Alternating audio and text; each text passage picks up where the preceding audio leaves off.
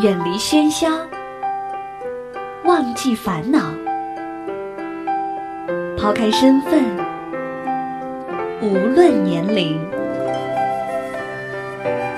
聊聊天，听听歌，将心灵放空。我在与你填满，我只做我的播客，你只做我的听者，简单释然。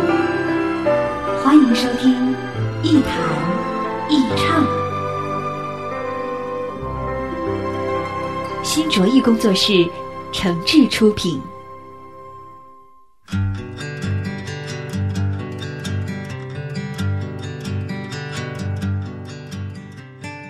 这里是网络播客节目《一谈一唱》，我是梁毅。在收听节目的同时，别忘了关注我的新浪微博“梁毅一九七六”。您可以把自己的意见、想法和感受随时随地的告诉我，或者您在各大软件市场也可以搜索下载“一谈一唱”的 App 应用，获得更多新鲜的节目和资料。最近，我一个朋友的单位搞了个活动，什么活动呢？歌咏比赛。那什么主题呢？是这个抗战歌曲、红色歌曲啊，歌颂祖国人民、歌颂英雄的歌曲。同样，另外一个朋友的单位最近也搞了个活动啊，主题上也差不多，但是要求大家搞一个模仿秀，只能模仿这个经典抗战电影里的情节，比如地雷战、地道战、小兵张嘎之类的，啊，但是呢，绝对不能是戏说和改编，要完全按照电影里的呃原版的桥段来演。那这两场活动搞完，我就问第一个朋友，我说：“你们单位的活动组织的怎么样啊？”他说：“哎，现在的年轻人真难发动，太缺少爱国热情了，就连穿个西装扎个领带都嫌烦，登不了大雅之堂啊。”后来我们直接下文，每个部门必须报上两个节目来。那我又去问第二个朋友，说：“你们的活动办的怎么样呢？”他说：“哎呀，你没来简直太可惜了。”没想到我们单位的这个年轻人里面有这么多的人才，有的人别看平时长得不咋地，啊，穿上个马褂，戴上个墨镜，那就是胖翻译官啊。还有个处长啊，平时挺严肃的，没想到这个扎上头巾，演了个偷地雷的，往台上一站，那浑身都是戏呀。其实我觉得这两场活动从出发点上都是一致的，啊，了解历史，增强团结。凝聚人心，活跃气氛，无非这么几个目的。但是为什么同样目的的事情做出来的效果相差这么大呢？问题不在目的和内容本身，关键在于形式。就像刚才那两个朋友的故事，第一个活动严肃认真，但是缺少点趣味和新意；第二个活动活泼新颖，博人一笑，让人兴致盎然。这就是区别。有趣真的那么重要吗？我经常在朋友圈里看大家发的帖子，长时间的上网活动呢，也已经让我啊具备了一点基本的分辨能力。心灵鸡汤和保健专家我就不说了，那些文章打眼一看就知道是什么东西，基本上属于根本不会打开的类型。我就说我会打开阅读的是什么吧，一是专业文章，比如经济、社科啊、传媒类的文章。因为看这个长知识啊。第二是段子，段子是什么？其实段子也是文章，但它是更有趣的文章。段子里面有些是纯搞笑的，有些是植入了广告用来营销的，都无所谓。我觉得有用和好玩是第一位的。第三种呢，就是朋友圈里的个人帖，啊，又分这么几类。第一，晒美拍照片的我会看，但是只看女的。因为我是男的呀，这个很好理解。第二，晒旅游风景、美食美酒的，我基本上只是浏览，不会深度介入，因为这是记叙文，有内容，但是缺乏点趣味。第三，晒这个自己家的孩子、老公家庭聚会的，基本上不打开，因为这个在内容层面都和我无关。第四。要求帮忙给孩子、给孩子的老师、给单位的领导投票的，坚决不看。不是不帮忙，是讨厌这种身份绑架。最后晒工作成就的，基本上不看。朋友过得好，我安心。但是我知道他们几乎永远不会在朋友圈里发失败的惨样和没钱的苦处。但是有一种纯朋友私人的帖子，我一定会打开看，就是那种傻缺倒霉的人和事儿，啊，比如某人的车不小心给这个擦了，啊，某男刚买的衬衣就给扯了个口子，啊，某女的手机丢了，内有私密照，或者是那些犯贱作死不着边际的恶搞等等。这里面也有那么一点趣味，尽管有些趣味可能比较低级，但是谁又能说我们的内心没有一些低级、恶俗、窥私的欲望呢？这也是一种趣味，每个人都有，咱别回避。有趣就像是一个人的气质一样，装不出来也掩饰不了，甚至都不是我们努力就能做到的。但是有趣很重要，有趣才能吸引人。有趣才有市场。其实，有趣本身就是一种很有趣的东西。一二三四，春天窜进了厨房，夏天都赖在我床上，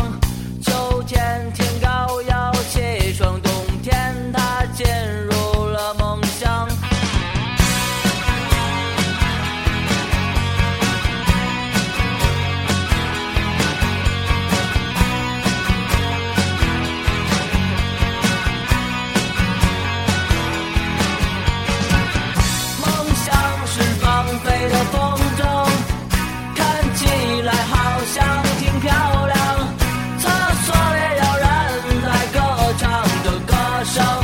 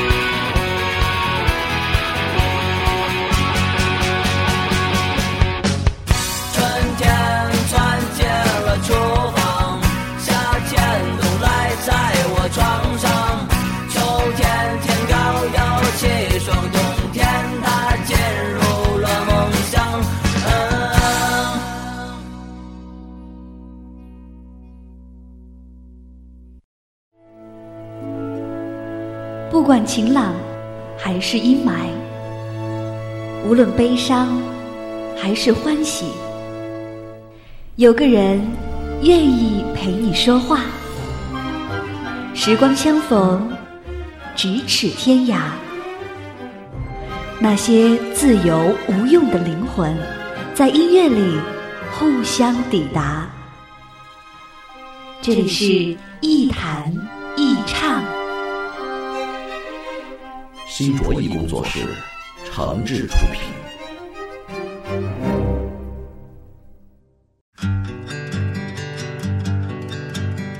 这里是网络播客节目《一谈一唱》，我是梁毅，欢迎各位继续收听。其实我们身边不乏有趣味的人。我们家有个大爷啊，特别爱玩虫，就是玩蛐蛐，而且相当专业，不仅专门盖了一间屋来放这些小虫，啊，而且还写了不少这方面的专业文章，据说在一些这个有关的网站上很火啊。我有个同学迷恋做航模，对各种飞机、舰船、坦克那是如数家珍。还有逼格更高的，我一个发小从小喜欢棒球，现在自己组织了一个业余棒球队，每周按时训练，还经常参加比赛，据说成绩还不错，马上要进省队了。还有个朋友呢，更高级，人家专门玩滑翔翼，定期都要飞一飞，那叫一个刺激。但是这些人都不是为了钱，人家就是玩玩一个自己高兴。说白了，这是他们的爱好，也是兴趣，是生活里的趣味。那什么是有趣的生活呢？我觉得，首先别担心钱。当然，物质的标准对每个人来说都不一样。就像我刚才说的那几个朋友，人家也不是富得流油，有的到现在还住在二十多年前的老房子里，人家也没闲到无所事事，照样上班工作、养家看孩子。趣味跟这些有关，但绝不是必然相关。趣味不一定都要用来挣钱，那样的趣味呢，可能也不错，但是容易使人产生焦虑和厌倦，容易被物质绑架。趣味就是自己图一乐，给自己找点喜欢的事儿做，赚不赚钱、出不出名，不强求。对于我们个人来说，趣味是独善其身、孤芳自赏、自得其乐；而从社会化的角度来说，趣味是娱乐精神，是传播价值，是关照人性。最近我看了几部电影，最近好电影也不少啊，但是印象比较深的呢有两部，一个是某位大师的《道士下山》，一个是一个网络小伙的《煎饼侠》。这两部电影的票房，一个是四亿，一个是十一亿。这两部电影里呢，应该说都有很重的现实主义气息，也都在用导演自己擅长的方式，通过讲故事来讲道理。但是，一个更像严谨的电影架构，一个更像是网剧的升级版。我们在这里不探讨他们的艺术质量，仅从受众口味上来说，我更喜欢第二部。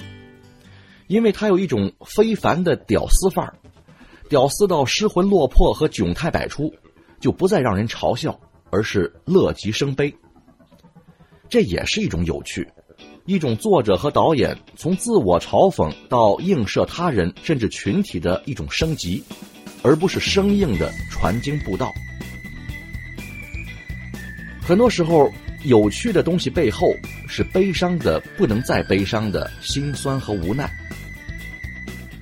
笑起来，让眼泪流得快一点；严肃起来，好好对待一个有趣的人生。这话，我跟大家伙共勉。好吧，今天节目就到这里，我们下期再见。我就怎么长得这么帅，可是妹妹怎么还不来？如果我不算在哟。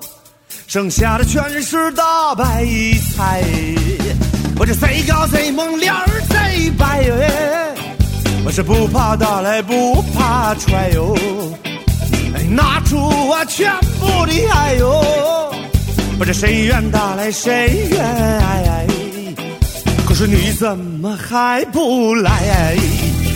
哦花也谢了草也白。哦，虽然我是越来越帅，那就跟我走吧，你跟我来呀！这黄昏过后是清晨，帅呆了的我不变心嘞，那就跟我来吧，你跟我看吧，你走不动了，让我抱着你吧，从月亮抱到太阳西沉。从年轻抱到全是皱纹，哎哎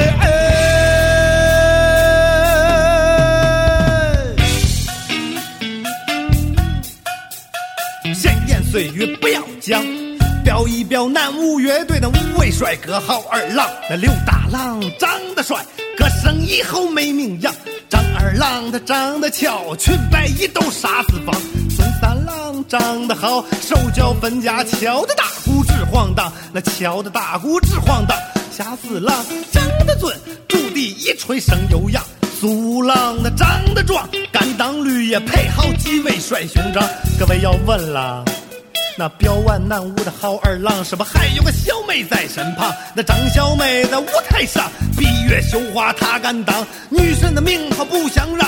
六人站在舞台上，帅哥美女齐到场，杨艳又能把歌唱，那偶像天团比不上，那比不上，怎能不来看现场？怎能怎能不来看现场？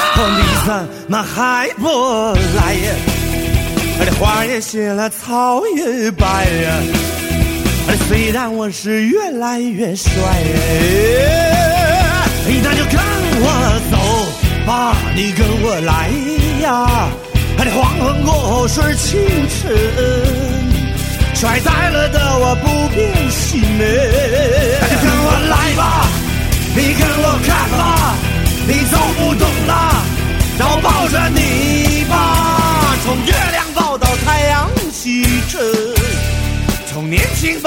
全是皱纹。哎哎哎，我就怎么长得这么帅，可是妹妹怎么还不来？如果我不存在，剩下的全是大白菜。